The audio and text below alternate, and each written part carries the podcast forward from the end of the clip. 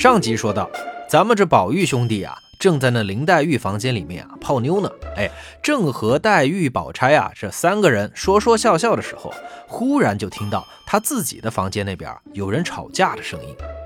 这大家认真的听了一会儿，黛玉说：“好像是你那个老糊涂的李妈妈正在和袭人吵架呢。”这宝玉一听就要赶过去，宝钗一把拉住他，嘱咐道：“李妈妈年纪大了，是容易犯糊涂，你别和她老人家吵架哈，你要让着她点儿。”这宝玉啊，嘴上答应着，连忙就赶了过去。这进屋一看，果然是那李嬷嬷杵着拐杖啊，站在那儿骂袭人呢。哎呦，我说你这个不懂事的小婊子，你是个什么东西啊？看着我来了，也没说给我请个安，行个礼。哼，好家伙，还大模大样的躺在床上呢。怎么着，一心想着怎么勾搭宝玉是吧？哈，现在好了，你倒是把宝玉勾搭着，也不理我了，只听你一个人的话啊。你以为你是谁呀？哼，不过是当年花俩钱儿买来的臭丫头罢了。怎么着，你还要上天了不成？听过上集的朋友们就知道，那花袭人呐，她本来是感冒发烧了，这生病了才躺在床上的。听到李嬷嬷这么骂她，这病还没好，这又添了委屈，所以啊，就禁不住被骂的哭了起来。这宝玉呢，就连忙跟李嬷嬷解释啊，说他是生了病，吃了感冒药，哎，这会儿啊正在床上躺着捂汗呢，所以不能下床。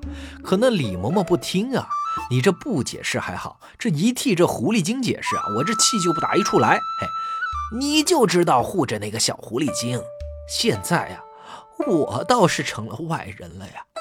别以为你们干的那些好事我不知道，哼。我等下就去跟老太太、太太说，说你是个白眼狼。老子把你养这么大，你竟然向着那些臭丫头们，忘了你的奶娘啊！哎呦，这一边说着，就一把鼻涕一把泪的，竟然哭了起来。这看到老人家哭了。这宝钗也拉着那黛玉过来安慰她。嘿，这李嬷嬷看到有人过来肯理她了，索性啊拉着他俩，把那从封路茶怎么脸欠血的事儿啊，到那前一天吃糖蒸酥酪的事儿，再到今天这袭人怎么不搭理他啊，这乱七八糟的一大堆委屈啊，都倒苦水似的啊，全部给倒了出来。这边正倒着苦水呢，那边王熙凤在账房里听到这边有动静。那心里呢，就估摸着八成就是这李嬷嬷打牌输了钱，过来找宝玉的丫鬟们撒气呢。哎，这也不是一次两次了。于是呢，就连忙赶过来，拉着李嬷嬷，笑嘻嘻地说：“哎呦，老人家，您快别生气了，看等会儿把老太太给吵着了。你说谁欺负你了？你跟我说，我给你做主啊。哎，走走，我家里呀，今天做了红烧鸡，可香着呢。”走去我那儿，咱们吃好吃的去。说着，一边拉着李嬷嬷就往外走。凤儿，快帮你李奶奶拿着拐杖。这李嬷嬷就一边跟着王熙凤往外走，一边嘴里还唠叨着：“哼，我才不怕你们这些臭丫头片子呢！啊，我倒要看看咱们谁怕谁。”嘿呦！等他们呀，终于走出门了。这黛玉和宝钗相视一笑，嘿，那意思是谢天谢地啊，咱们终于把这老家伙啊给送走了。宝玉在旁边叹了口气，说：“也不知道昨天是谁得罪他了，今天发这么大的火。”宝玉话还没说完，晴雯在旁边抢话说：“切，还不是他自己做，谁没事得罪他干什么？要我说，如果是我昨天说话不好听，得罪了他，那我就敢认。你呀。”也别怪在别人身上。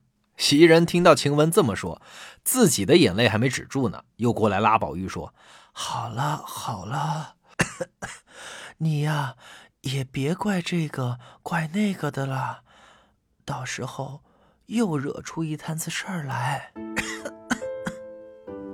这宝玉看袭人又虚弱又难过的样子，那也不好说什么了，于是呢就连忙扶她躺下，安慰她说。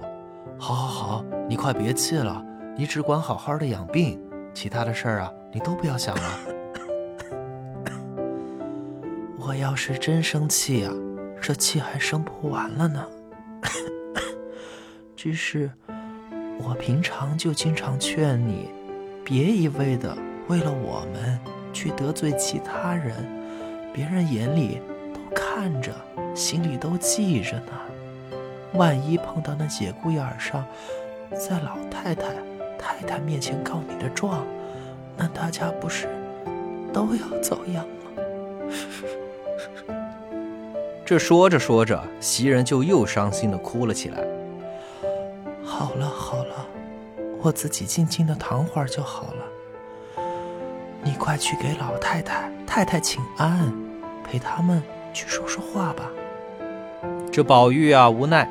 只好听袭人的话，去老太太那边请安吃饭去了。这吃过晚饭，还是放心不下袭人，于是呢，就又回房间里来看。这看到袭人睡着了，心才放了下来。环顾四周一看，哎，这丫头们呢，都出去玩去了，只有麝月一个人坐在外边的房间里面发呆呢。于是啊，这宝玉就走过去，笑着问：“大家都在打牌呢。”你怎么一个人坐在这儿啊？麝月回答说：“他们打牌呢，我可没有钱。哎，床底下不是还堆着那么多钱吗？怎么还不够你输的呀？哎呀，都走干净了，这屋里咋办呢？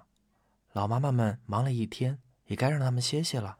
丫头们晚上了，也该等他们去玩玩吧。那个呀，又病倒了，这屋里到处的灯都点着，总得有个人守着吧。”宝玉一听这话。那心里啊一阵暖意，这袭人倒是病倒了，麝月那不就是个小袭人吗？于是啊就对他说：“哎，没事没事，你就玩吧，我在这守着。你在这里，我就更不用去了。我们俩说说话，聊聊天儿不好吗？” 啊啊啊，也是啊。呃，哦对了，你早上不是说头痒痒吗？正好现在没事儿，我来帮你梳头吧。嗯，好呀。说完，麝月就把头发解了下来。宝玉拿来梳子，对着镜子就开始给麝月梳头。嘿，这还挺浪漫的啊！结果呢，也没浪漫几分钟，这晴雯慌慌忙忙的打帘子进来了，估计是钱输完了回来拿钱的。这一进屋，看到两人这样，愣住了，然后一脸坏笑着说。哎呦，这交杯酒还没喝呢，倒先梳上头了呢。这什么时候拜天地呀？宝玉傻笑着说：“快来快来，我也给你说一说。”晴雯一边在床下拿钱，一边笑着说：“我呀，可没那个福气呢。”说完，拿上钱就笑嘻嘻地跑出去了。宝玉摇了摇头，转头对着镜子里的麝月说：“咱们这屋里啊。”就这家伙的嘴巴最讨厌，话还没说完，就看到那镜子里的麝月啊，一个劲儿的冲他使眼色。这宝玉正纳闷呢，就听到背后传来晴雯的声音：“，我的嘴巴怎么讨厌了？咱们今儿个呀，可得好好掰扯掰扯。”麝月也笑了起来：“好了好了，你快去吧，好好的又跑回来干什么？哎，还问我跑回来干什么？你们俩在这装神弄鬼。”别以为我不知道，等我呀把今儿个输的钱赢回来，我再来好好的审讯你们。说着，嗖的一声就转身跑回去打牌去了。哎呀，你说晴雯这家伙，你坏了别人的好事儿，还觉得自己占理儿呢？那么，宝玉和麝月之间，他到底有没有你侬我侬呢？花袭人的病到底严不严重呢？关注传书红楼，咱们。下回再说。